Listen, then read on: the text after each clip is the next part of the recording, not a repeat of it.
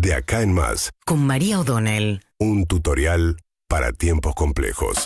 A ver, número de inflación de ayer fue el que se conoció relación al mes de mayo, 7,8, viniendo de 8,4 es una baja respecto a lo que había sido el mes de abril, en cifras altísimas, ¿no? Eh, de todas maneras, es... eh, con relación comparado con el mes anterior, es una desaceleración de la velocidad que venía teniendo la inflación, que era sobre todo la tendencia, que era subía, subía, subía. Bueno, la primera vez que em, de- desde fin del año pasado vos ves eh, que pega un, va hacia abajo, cambia de dirección en lugar de ir hacia arriba, insisto, en un nivel muy alto.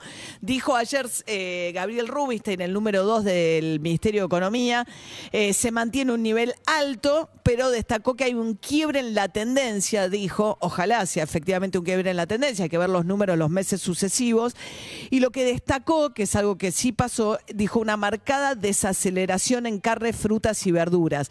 Siempre que contamos acá, y hoy lo charlábamos, ¿no? Que la inflación es un promedio de distintos rubros que no impacta de la misma manera sobre la familia de los distintos este, ingresos sociales, porque depende qué rubro aumenta más y pega, sobre todo cuando hay aumentos en alimentación, en los sectores populares. Lo que venía pasando y que era gran parte del drama, y y que explicaba que trabajadores, incluso asalariados, estuviesen debajo de la línea de pobreza, y sigue explicándolo, pero la cuestión es que en la medida en que sube más alimentos que el resto, esto pega sobre los sectores populares eh, mucho más fuerte, porque son los que gastan la mayor parte de sus ingresos justamente en alimentos. La, mejor noticia de la que, que uno puede extraer del índice de inflación que se conoció ayer es que alimentos subió bien por debajo de la inflación. Alimentos subió 5,8. Y si lo comparás con abril, subió la mitad. En abril había sido al revés, había subido más que la inflación promedio. Entonces se redujo a la mitad la inflación en alimentos de un mes a otro. Eso es una buena noticia en este contexto de altísima inflación. Vamos a ver qué significa esto para Massa en términos de sus ambiciones electorales, si es que las tiene, no sabemos muy bien porque la verdad es que sigue muy revuelta la situación en el Frente de Todos, que ya no es más el Frente de Todos. Ayer se cerraron los plazos para inscribir las alianzas y se llama Unión por la Patria. Este fue un cambio que impuso el kirchnerismo. Eh, dentro de las mismas van a competir, va a haber, fue otra de las noticias que ayer se ratificó, que es que va a haber efectivamente una interna en lo que ahora se llama Unión por la Patria. Daniel Scioli, apoyado por Alberto Fernández, con Victoria Tolosa Paz en la provincia de Buenos Aires, van a competir. Se armó bárbaro, yo les contaba ayer en este mismo espacio, de una discusión que eh, es una cuestión técnica, pero que les importa un montón en, en estas instancias a los que arman las internas de los partidos, que es cómo vo- vos, va, Juntos por el Cambio, van los radicales, el PRO, la coalición cívica, ahora Margarita Stolbizer, experta, etcétera. Cada uno presenta su lista. Resultado electoral. En función del porcentaje que saca cada uno, se van intercalando en la lista de Cámara de Diputados, por ejemplo, uno y otro, o sea, van tres del que sacó más votos, mete uno el otro, así. ¿Cómo se integran las listas una vez que terminan las pasos? Bueno, eso el reglamento no dice nada, lo acuerda cada fuerza política. Juntos por el Cambio lo resolvió sin problemas. Ayer decidieron 20%, que es el piso más bajo. A partir de 20% vas intercalando los candidatos.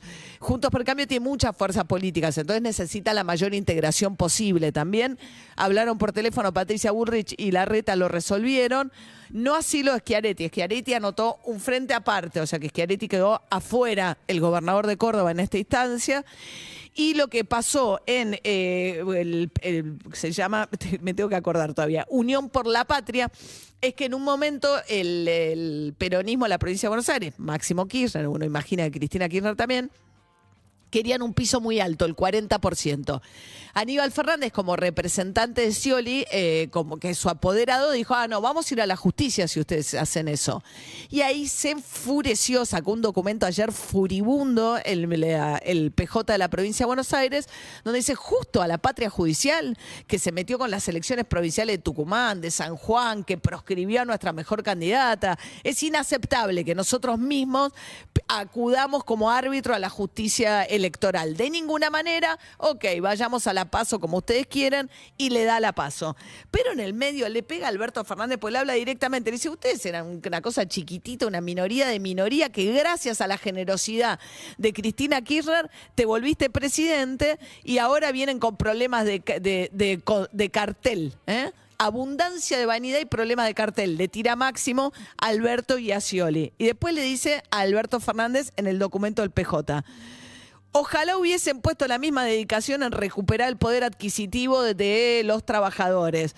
Eh, ojalá hubiesen puesto también la misma dedicación eh, eh, en cuidar las reservas del Banco Central o en ver cómo era el acuerdo con el Fondo Monetario Internacional. Así que diciéndole, ahora te venís a preocupar por la interna, todo lo que no te preocupaste por hacer un buen gobierno. Así están las cosas en lo que era el Frente de Todos, que ahora se llama Unión por la Patria, va a haber competencia electoral y sigue siendo la gran incógnita que muchos dicen que ya se va a develar el 20 de junio. Hoy hay acto con Cristina Fernández Kirchner en Río Gallegos, pero si va Guado de Pedro, si va Sergio Massa o subieron las acciones en las últimas horas de Kisilov. Kisilov que quiere intentar la reelección en provincia de Buenos Aires, pero ayer en el medio de la discusión en la que le decían a Alberto Fernández que era un vanidoso, que solo se preocupaba por él y que no era recíproca la generosidad que había tenido con él Cristina Kirchner, salió a decir Kisilov, yo quiero ser gobernador, pero me debo primero al proyecto, como diciendo, si me lo piden y tengo que hacerlo eventualmente, si me sacrifico.